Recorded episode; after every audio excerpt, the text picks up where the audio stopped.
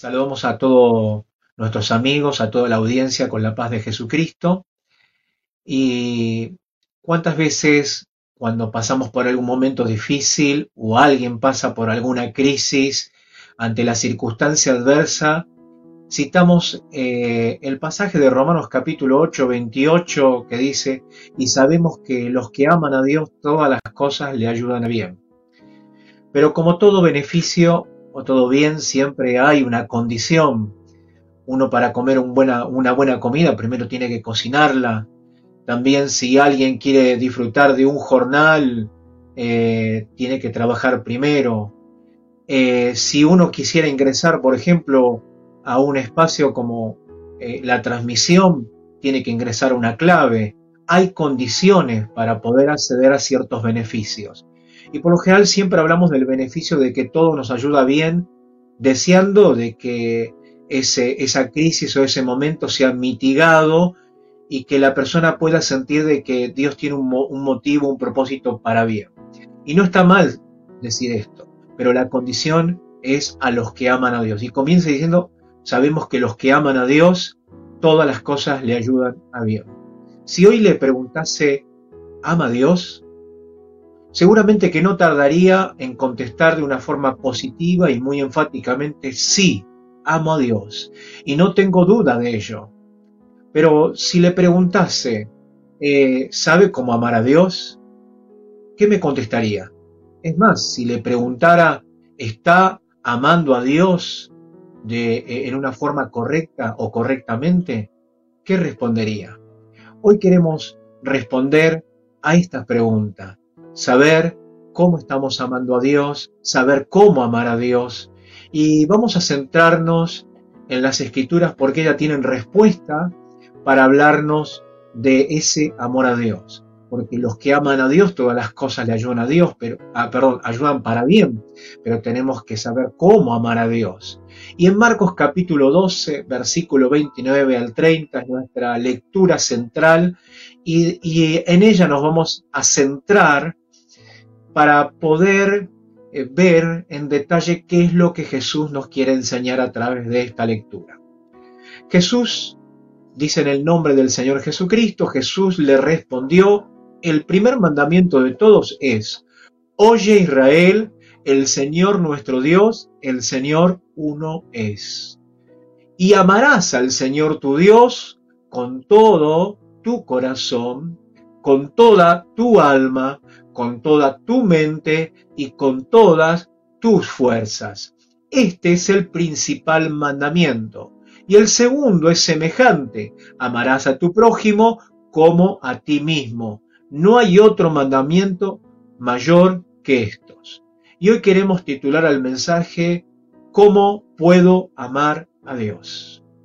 Y quisiéramos dar respuesta a esta pregunta y no nosotros, sino que la palabra de Dios, Dios mismo a través de su palabra nos pueda enseñar cómo amarlo a Él. ¿Cómo puedo amar a Dios? Y comencemos con la misma escritura, porque ella nos va a explicar cómo amar a Dios.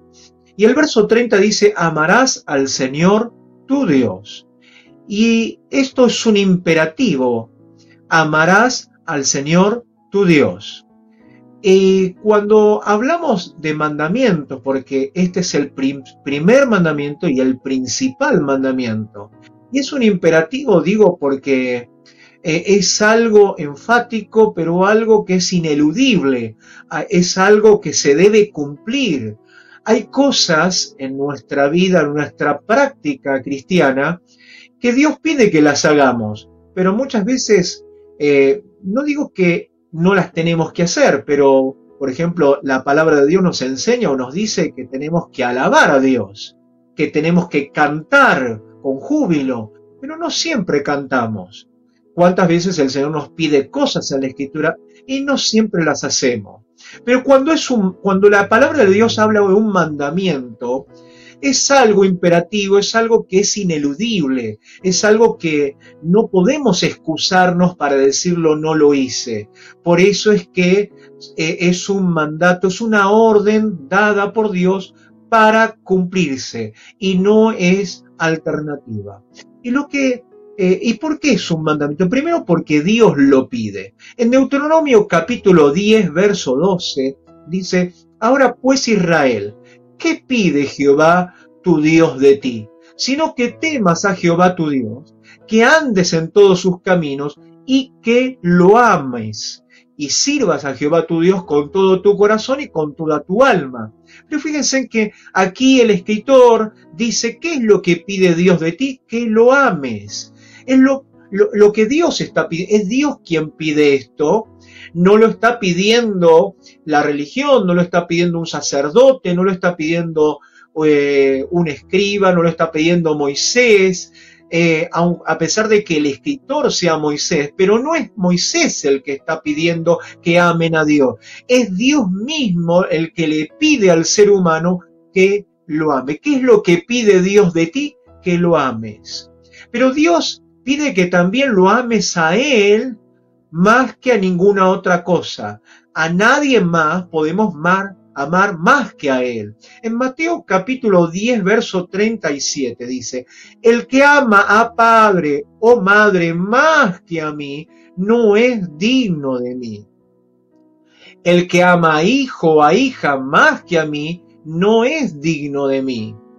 El, no significa que Dios no quiere que amemos a nuestros seres, a nuestra, a familia, familiares o seres queridos. Pero el amor a Dios debe ser mayor y no podemos amar a nadie más que a Él.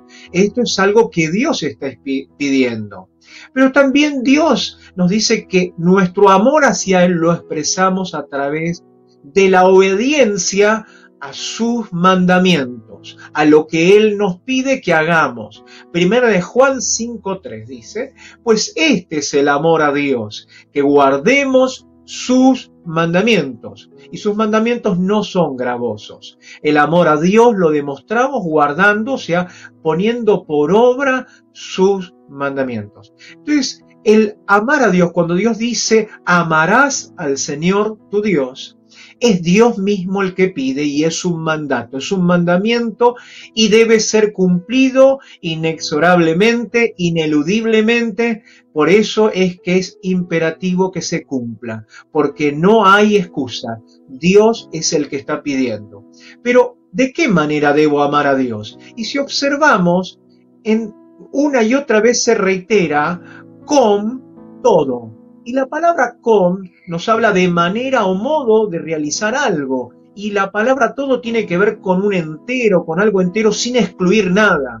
Dios quiere que lo amemos de una manera total y sin excluir nada. Es eso lo que está diciendo Dios cuando dice que lo amemos con todo, de una manera entera, completa y sin excluir nada. Dios no te pide una cuarta parte, Dios no te pide un tercio, Dios no te pide el 75%, Dios pide todo. Y cuando dice todo es que Dios no quiere que nada esté excluido eh, para Él, sino que todo sea entregado para Él. Por eso es que Dios no está Dios no, no está pidiendo ni está buscando migajas de nosotros. No, Dios no quiere lo que nos sobra. Dios quiere que le demos todo, que sea entero, que sea completo. No excluyamos nada, pero de un de a la manera del Señor. Y aquí vamos a ver cuatro cosas que el Señor pide o cuatro cosas de manifestar el amor a Dios. Primero nos dice que lo amemos con todo el corazón. Segundo, con la mente, el alma y con todas tus fuerzas. Ahí están esas cuatro palabritas de las cuales vamos a hablar. Con todo el corazón, con toda tu mente, con toda tu alma y con todas tus fuerzas. Y la primera, lo primero que Dios pide es que lo ames con todo tu corazón. Dice, amarás al Señor tu Dios con todo tu corazón. La palabra corazón según las escrituras es el órgano, se, utiliza el término corazón para el órgano más interno, pero también se utiliza en un sentido para hablar de los sentimientos, de la voluntad eh, comprometida, no de, una, de la voluntad solamente de buena voluntad, sino de la voluntad comprometida y de las decisiones que tomamos. Por eso es que es muy importante eh, y empieza el Señor hablando del corazón, del centro de nuestra vida, de nuestras emociones, porque el corazón abarca la voluntad comprometida, decisiones, pero también abarca sentimientos, y no podemos excluir a los sentimientos de nuestro amor a Dios.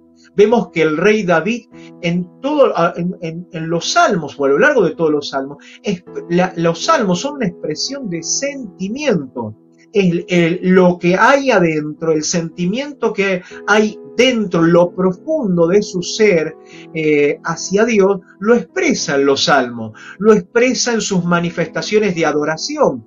Por eso es que cuando Él trae el arca, es tal el amor que Él tiene hacia Dios, esa emoción profunda, eh, desbordante, que cuando Él trae el arca de la alianza, el elemento más sagrado y por el cual Dios se manifestaba en la casa del Señor, eh, cuando lo trae a Jerusalén, David va danzando y se quita sus ropas reales y se queda simplemente con una ropa común abajo.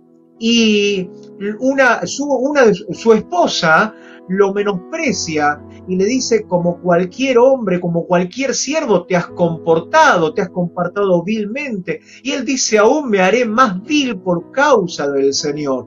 ¿Por qué motivo? ¿Por qué estaba dispuesto a hacer esto que era un poquito vergonzoso despojarse de su majestad? porque él amaba a Dios con sus sentimientos. Sus sentimientos estaban a lo, a lo largo de su vida expresados desde que era muchacho, cuando fue a la batalla contra Goliat, sus sentimientos aún en el reino, no dejó de expresar sus sentimientos a Dios. Y Dios que también le, amemos con los sentimientos. No es una expresión frívola, no es, eh, no es una expresión eh, que, que es rígida, sino es una expresión sentimiento brota y eso se, se dilucida, se expresa, es visible. Necesitamos manifestar nuestros sentimientos a Dios, a decirle al Señor que lo amamos, decirle al Señor que lo deseamos, que lo anhelamos, que amamos su presencia, que lo amamos a Él, necesitamos expresar nuestros sentimientos. Nuestras, nuestras reuniones, nuestras expresiones cúlticas son una expresión de sentimientos hacia Dios. Pero también tiene que ver con la voluntad comprometida, porque es un compromiso, no es simplemente emocional, sino como en un matrimonio es una voluntad comprometida, porque no pasa solamente por los sentimientos, porque los sentimientos muchas veces pueden ser variables. A veces nos sentimos emocionados, contentos y a veces nos sentimos tristes o apenados por algo que estamos pasando. Pero hay una voluntad comprometida con Dios como el esposo con una esposa, cuando se compromete a estar unido de por vida, en las buenas y en las malas, pero allí están unidos. De la misma manera, nosotros tenemos que amar a Dios, sea cual sea la circunstancia. Sí, le expresamos con los sentimientos, pero cuando los sentimientos varían y no estamos del todo con el ánimo suficiente, pero de todas formas le vamos a adorar a Dios, de todas formas le vamos a cantar a Dios, de todas formas vamos a cumplir su voluntad y vamos a hacer lo que Él nos pide, no por lo que recibamos, no por cómo nos sentimos, porque no dependemos de lo que sentimos, sino de lo que Él pide de nosotros. Y lo que pide Dios es que lo ames. Eh, pero observemos que el, eh, con respecto a la voluntad comprometida, también tiene que ver con las decisiones de obediencia.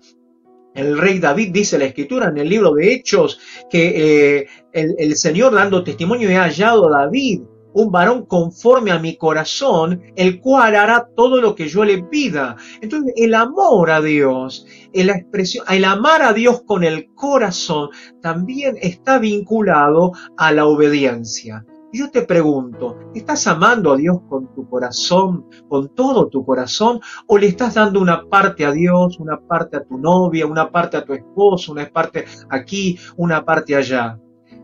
Es muy importante que le demos todo, porque de la manera que vamos a amar a Dios es con todo, no con una parte, sino todo completo sin excluir nada. Y fijémonos que, eh, que aquí le estamos dedicando más tiempo, a ¿A qué le destinamos más tiempo de nuestra vida, de nuestras emociones o de nuestra energía? Una ama de casa, eh, para ella su sentimiento está expresado en, en hermosear su casa. Por eso las esposas por lo general están viendo a ver qué, qué barral van a colocar, qué decoración, qué platito en la pared, qué cuadro, cómo cambian los colores, los tonos, están mirando el florero, el más y, cuando salen de compra eh, eh, hay un filtro y si bien hay muchas cosas para adquirir, pero eh, ponen todo su esfuerzo, es más sus ahorros para adquirir eso, para hermosear la casa, porque eh, su casa de alguna forma es su palacio y ahí está su corazón. Por el contrario, los varones cuando salen y a veces tienen un ahorrito, lo que están buscando por ahí es, no están pensando en el jarrón, están pensando en una herramienta, voy a comprarme el serrucho, la moladora, voy a comprarme el martillo, están buscando a ver qué, o a veces algún eh, elemento para el auto, porque ahí está colocado todo su sentimiento. Está colocado, no todo su sentimiento, pero sí su, su interés, sería la palabra, no sentimiento, el interés. Pero quisiera no desviarme un poquito de lo que estamos hablando y un cirujano llamado Joseph Carlaps, eh, este cirujano cardiólogo afirma, dice, el corazón es el órgano más carismático y fascinante del ser humano. ¿Quién sabe si tiene una función más allá de las simples eh, células nerviosas que rigen la contracción del corazón y su, sincronización. Si hubiese muchas cosas que el corazón sabe y aún el hombre desconoce, dice él en otra de las citas. Hay muchas cosas que el corazón sabe, pero el hombre aún todavía desconoce. Y argumentando acerca de el corazón que tiene de alguna forma memoria, una memoria eh, podríamos decir, celular o neurológica, eh, dice, como prueba ofrece este neurólogo el testimonio de personas trasplantadas que han advertido cambios en su personalidad curiosamente similares a las del donante. Qué, peculiar, ¿no? Eh, personas que han recibido trasplante y después tienen conductas similares eh, a la personalidad que tenía el donante. Y, el corazón del hombre muchas veces es lo que está fallando. Por eso es que el Señor comienza con el corazón.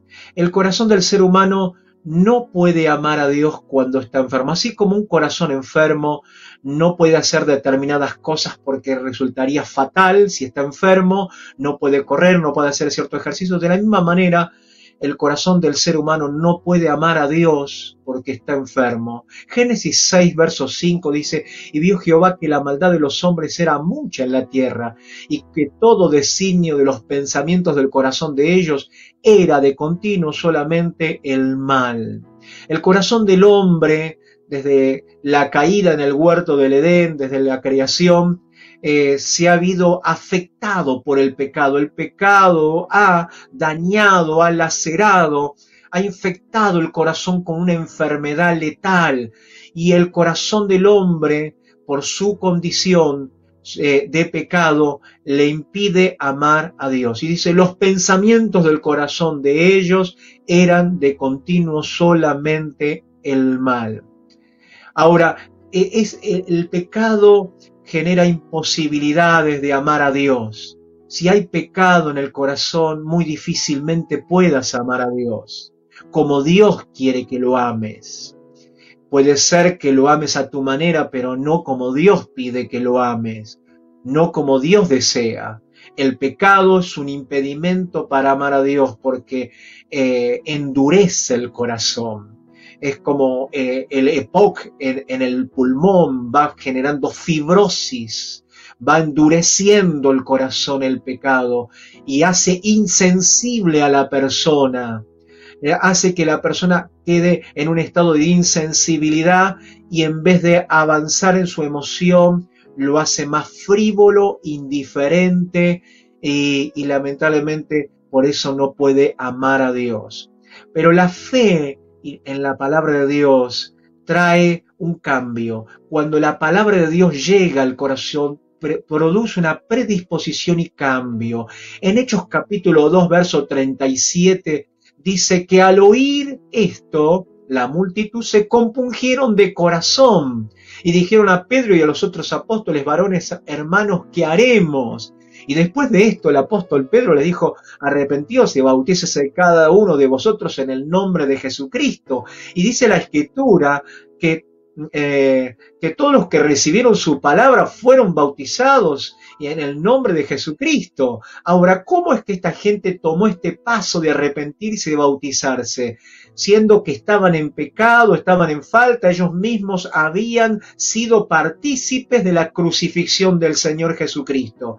Porque dice, al oír esto, la palabra, cuando viene con fe y la palabra produce fe, lo primero que hace es compungir el corazón, sensibiliza el corazón y lo predispone. Romanos capítulo 10, verso 10, pues dice, porque con el corazón se cree para justicia, pero con la boca se confiesa para salvación.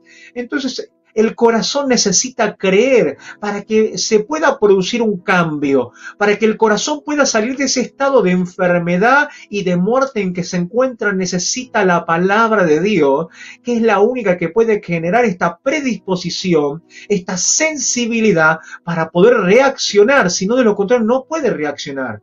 Pero si bien la palabra de Dios produce la reacción, la sensibilidad, la predisposición, pero solo la obra de Cristo nos puede dar un corazón para amar a Dios. Solo la obra de Cristo nos puede dar un corazón que ame. Deuteronomio capítulo 30, verso 6 dice, y circuncidará Jehová tu Dios tu corazón.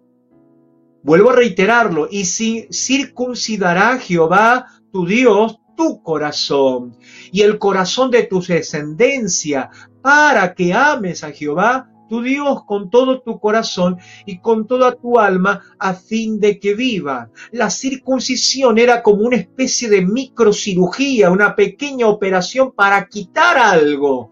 Y lo que está hablando el Señor es que el Señor quita el pecado, porque es lo que nos estorba, es lo que genera en la persona frivolidad y distanciamiento de Dios e impide amar a Dios. Entonces, si el Señor quita el pecado, el corazón va a poder amar a Dios. Por eso vuelvo a reiterar, circuncidará Jehová Dios tu corazón y luego dice, para que ames a Jehová tu Dios.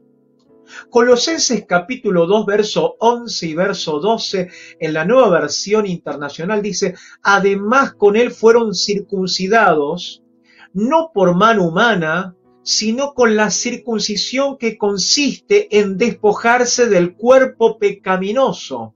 Aquí está hablando de la circuncisión, ya no literal, sino de la circuncisión que tiene que ver con el pecado. Esta circuncisión, dice, la la efectuó Cristo. Ustedes lo recibieron al ser sepultados con Él en el bautismo. Nosotros, aquel que, que, como dice aquí la escritura, fue circuncidado cuando Cristo produce el milagro en la cruz, cuando Él muere por los pecados, Él está trayendo el regalo de, la liberación del pecado, el perdón de los pecados. Pero luego aquí dice que el Señor, Él mismo efectúa la circuncisión. Dice, esta circuncisión la efectuó Cristo. Ustedes la recibieron al ser sepultados con Él en el bautismo. Entonces, Deuteronomio decía que la circuncisión el Señor la efectúa para que lo podamos amar porque de lo contrario no podríamos amar si hubiese pecado en nosotros. Entonces justamente el Señor quita el pecado, pero lo quita a través del el bautismo. Si todavía no has recibido el bautismo en el nombre de Jesucristo, es necesario, porque quizás quieres amar a Dios. En tu corazón está el deseo y el anhelo de agradar a Dios pero no puedes y te sientes frustrado y te sientes muchas veces fracasado. Por, por eso motivo necesitas que el Señor quite el pecado para que de esa forma puedas amarlo y para que Él lo quite lo tiene que hacer a través de su sacrificio. Y ese sacrificio se plasma, se manifiesta o se aplica en el bautismo en su nombre. Vuelvo a reiterar, esta circuncisión, circuncisión perdón, la efectuó Cristo, nadie más, Cristo. ¿Dónde la efectuó? En la cruz del Calvario. Pero dice, ustedes la recibieron al ser sepultados con Él en el bautismo. Cuando el Señor quita el pecado, el Señor quita, el, quita ese corazón de piedra, quita lo malo, quita la enfermedad que es el pecado. Dice Ezequiel 36, verso 27, en la nueva traducción viviente, les daré un corazón nuevo y pondré un espíritu nuevo dentro de ustedes. Le quitaré ese terco corazón de piedra y les daré un corazón tierno y receptivo. Gloria al Señor. Dios es el que ha hecho el cambio. Por eso es que el único que puede darte un corazón nuevo es Dios. Y ese corazón Dios te lo da a través de su sacrificio en la cruz del Calvario. Te da una vida nueva, un sentimiento nuevo, una voluntad nueva, una voluntad comprometida con Él, decisión de servirle al Señor. Se puede porque ahora el corazón, como dice aquí la escritura en Ezequiel, es un corazón tierno y receptivo. El Señor te da un corazón nuevo. Gloria al Señor. Pero cuando está ese corazón, en ese corazón se debe depositar lo más valioso. Y en Hebreos 10, 16 es, en primer lugar, depositar, se deposita eh, en nuestro corazón esa habitación del Espíritu Santo, pero también de su palabra. Hebreos 10, 16, la nueva versión internacional, dice, este es el pacto que haré con ellos después de aquel tiempo, dice el Señor, pondré mis leyes en su corazón las escribiré en su mente. El Señor pone su ley, su, su palabra en nuestro corazón. Lo hace a través del conocimiento de la Escritura, pero también a través de la presencia del Espíritu Santo que mora en nosotros. Mateo 6:21 dice, donde esté tu tesoro, allí, allí estará también los deseos de tu corazón en la nueva traducción viviente. ¿Dónde está tu tesoro? Hablaba hoy sobre eh, cuál es, qué es lo de valor que eh, qué es lo que desea la esposa y lo que desea el esposo, la inversión, dónde dedica más energía, dónde estás dedicando más fuerza. A veces decimos que amamos a Dios, pero eh, lamentablemente no estamos invirtiendo el tiempo necesario para estar con Él, no hay oración, no hay aprendizaje de, de quién es Él, cómo es Él, cuál es su carácter, cuáles son sus atributos, y eso lo encontramos en las escrituras hay un distanciamiento porque no hay un deseo de congregarse. Entonces, eh, el Señor dice, amarás al Señor con todo tu corazón. Y donde esté tu tesoro, allí también estará tu corazón. El Salmo 119, verso 11, dice, en mi corazón he atesorado tu palabra para no pecar contra ti. Y quisiera avanzar porque quisiera completar todo el mensaje la segunda cosa que el Señor pide es que lo ames con toda tu alma. Dice, y amarás al Señor tu Dios con toda tu alma. Y el alma tiene que ver con el soplo, con el respiro, con el aliento de vida. Cuando alguien fallece o cuando alguien parte, decimos que eh, ha perdido su aliento, ya no tiene el aliento, eh, se fue su aliento, se fue su alma. Al decir Dios que le amemos con también con el alma o con toda nuestra alma, está diciendo que la amemos con nuestra vida mientras estamos vivos, en otras palabras. Es eso lo que nos está diciendo, con toda tu alma, mientras estás con vida. Job 27.3 dice eh, que todo el tiempo que mi alma esté en mí y haya hálito de Dios en mis narices, fíjese, en todo el tiempo que mi alma esté en mí, mientras tengas aliento de vida, mientras tengas vida, es oportunidad para amarlo, en Salmo 42, verso 5 dice, ¿por qué te abates, oh alma mía, y te turbas dentro de mí? Espera en Dios, porque aún he de alabarle, salvación mía y Dios mío. Y el Salmo 103, verso 1 dice, bendice alma mía a Jehová y bendiga mi ser, y bendiga todo mi ser su santo nombre. Es es con nuestra vida que amamos a Dios y mientras tengamos vida es la oportunidad para amarlo. No espere que ya no tenga el aliento de vida, no espere que ya el alma no esté presente, porque los muertos no pueden, la Biblia dice que los muertos no van a alabar a Dios, los muertos no pueden amar a Dios, los muertos no pueden glorificar a Dios. Somos los vivos, aquellos que estamos aquí, aquellos que tenemos el alma eh, en nosotros, el aliento de vida. Por eso es con toda tu alma, es con todo, con esta vida que Dios te ha dado. Tenés que amarlo, tenés que entregarle todo mientras el Señor te dé vida, hazlo. No importa si es favorable tu situación o desfavorable, pero mientras tengas vida, sigue adorando, sigue amando, sigue entregándole todo. Primera de Pedro 2.11 dice, amado, yo ruego como extranjeros y peregrinos que os abstengáis de los deseos carnales que batallan contra el alma. Los deseos carnales, el pecado es lo que batalla contra el alma. Batalla, el pecado es, es eh, de alguna forma nos saca de la realidad de adorar y amar a Dios. Nos saca esa voluntad, nos saca la fuerza el pecado. El pecado es un sedante que te insensibiliza, que te adormece. El pecado nos quita la razón de nuestra existencia. Por eso es que a algunos les está pasando la vida Lamentablemente le están pasando los años, están envejeciendo, se le están terminando el tiempo sobre esta tierra y están enfocando su vida en muchísimas cosas, en diversas cosas que hoy están y mañana no están, y se están olvidando de lo más importante que es amar a Dios. Ama al Señor con toda tu alma. Mientras tengas vida, no dejes que el pecado te inhiba, no dejes que el pecado te insensibilice. Por eso la Escritura dice que eh, que, eh, nos abstengamos, que quitemos de nosotros todos los deseos carnales que batallan contra nuestra alma. Bendito sea el Señor. Lo tercero que Dios pide es que lo amemos con toda nuestra mente. La mente tiene que ver con el pensamiento profundo, con un pensamiento hondo.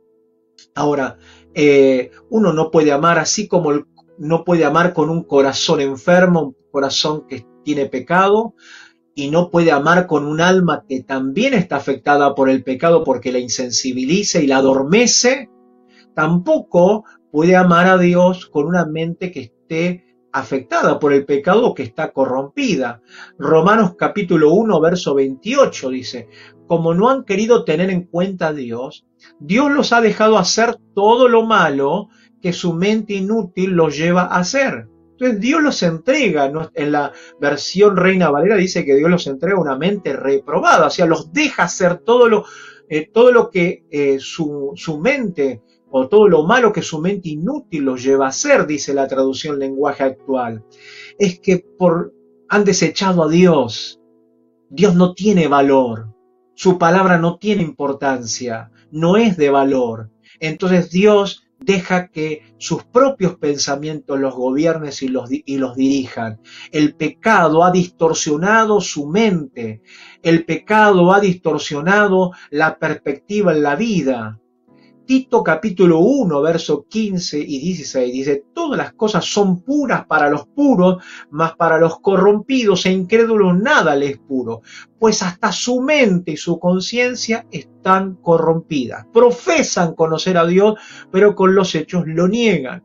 La mente está corrompida cuando el pecado afectó la raza humana, no afectó solamente el corazón, no afectó solamente la existencia y la razón de, vida del hombre, sino que también afectó su mente en toda su persona y en toda su expresión fue afectado el hombre y en eso fue afectada su mente. Por eso es que la mente que es afectada por el pecado, lamentablemente, vuelvo a reiterar, tiene una distorsión y es subjetiva, por eso es que no puede ver con la fe y no ves desde la verdad, sino desde las tinieblas, porque su necio corazón, su mente ha sido entenebrecida, está en oscuridad y está en mentira, aunque sean palabras altielocuentes, aunque sean palabras que estén disfrazadas de mucha sabiduría, pero Dios dice que ha enloquecido la sabiduría de este mundo y lo más necio de Dios es más sabio que los hombres.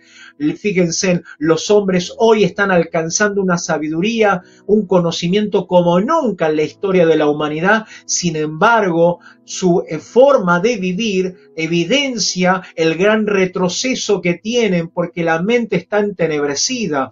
No hay valor por la vida. También hay un desenfreno de inmoralidad. Hay un retroceso en los valores de la familia. Esto demuestra de que la mente ha sido entenebrecida. A pesar de jactarse de grande sabiduría, sin embargo, es una sabiduría humana y caída caída y afectada por el pecado. Por eso es que la mente necesita la palabra de Dios. Jeremías 31, verso 3 dice, le daré mi ley, daré mi ley en su mente. Solamente voy a mencionar esto de Isaías 31, 33. Dice el Señor, que daré mi ley en su mente. Primera de Corintios 2.16 dice, porque ¿quién conoció la mente del Señor?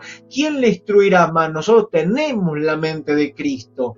La mente de Cristo es el pensamiento de Dios y ese pensamiento lo tenemos a través de su palabra, pero también del Espíritu que nos guía a toda verdad y justicia, como hoy lo decía. Estas dos cosas tienen que estar en el corazón, pero también tienen que afectar el área de nuestros pensamientos. Nuestros pensamientos tienen que estar gobernados, conducidos, no por nuestra emotividad, sino conducidos por lo que la palabra de Dios nos pide. Aunque no lo sintamos, pero Dios lo pide y lo hacemos por obediencia. Pero la mente también necesita del Espíritu, dijimos. Efesios 4:23 dice, en cambio dejen que el Espíritu les renueve los pensamientos y las actitudes, dice la nueva traducción viviente.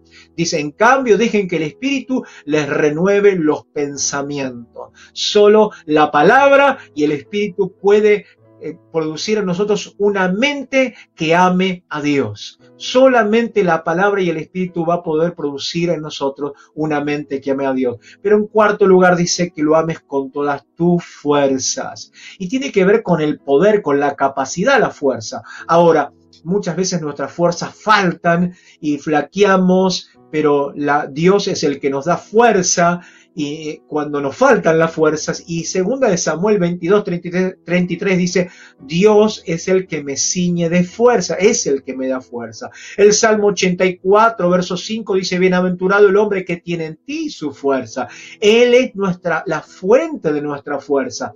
¿Para qué? Para poder amarlo porque desde nuestra naturaleza caída y pecaminosa es imposible que podamos amar a Dios, pero Él nos da la fuerza a través de su sacrificio, a través de su palabra y a través de su Santo Espíritu, Él nos da fuerza. Eh, el amor de Dios no se expresa simplemente con una cuestión de eh, pensamientos eh, mentales, sino también con el obrar.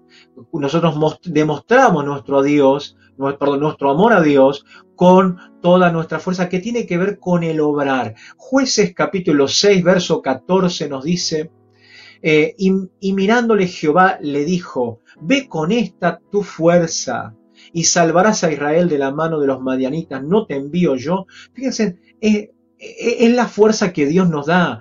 Y, y, el Señor le da la orden a su siervo que, que él efectúe lo que tiene que hacer con la fuerza que él le da pero tiene que obrar. Eh, la fuerza que Dios nos da es para obrar, pero para, para demostrar nuestra obediencia a Dios y nuestro servicio a Dios.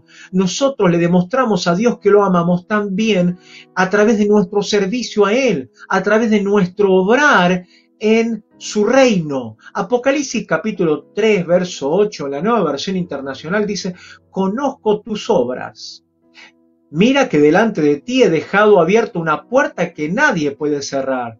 Yo sé que tus fuerzas son pocas, pero has obedecido mi palabra y no has renegado o no has negado mi nombre. Gloria al Señor. Tus fuerzas son pocas, pero fíjense, pero conozco tus obras. Comienza con eso, por la fuerza que Dios nos da, perdón, perdón, nosotros demostramos que amamos a Dios a través del obrar. Por eso dice, amarás al Señor con todas tus fuerzas. Tiene que ver con ese esfuerzo, con ir a, más allá a veces de nuestras propias fuerzas, fortalecidos por el Señor, pero para hacer la obra del Señor. Entonces el Señor dice, amarás al Señor con todo tu corazón, con, todo, con toda tu alma, con toda tu mente y con todas tus fuerzas.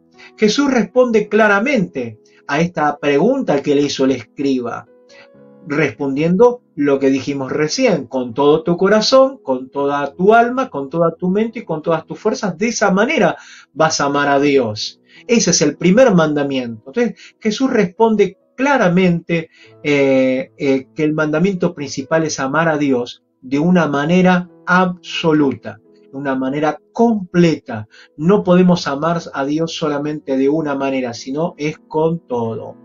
Y quiero terminar con las últimas palabras de Jesús. En Marcos capítulo 12, verso 32 al 34 dice, entonces el escriba le dijo, bien maestro, verdad has dicho que uno es Dios y no hay otro fuera de él. Y amarle con todo el corazón, con todo el entendimiento, con todo el alma y con toda la fuerza, y amar al prójimo como a uno mismo es más que todos los holocaustos y sacrificios. Jesús entonces, viendo que había respondido sabiamente, le dijo, no estás lejos del reino de Dios. Para amar a Dios tenemos que amarlo de la forma que Él quiere ser amado, mi querido amigo, mi querido hermano, no como nosotros queremos amarlo.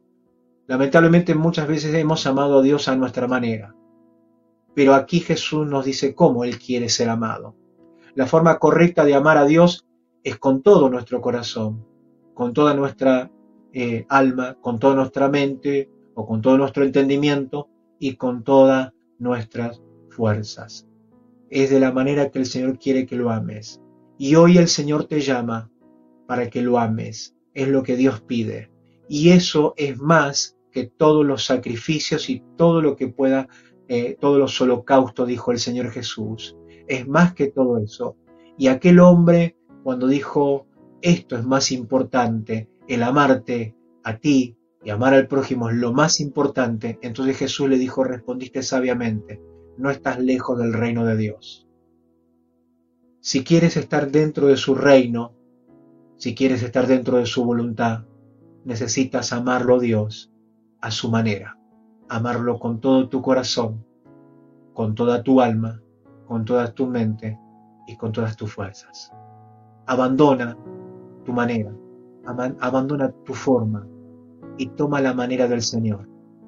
Haz lo que ámalo al Señor como Él te pide que lo ames, porque será la única forma que el Señor admitirá en la expresión de amor.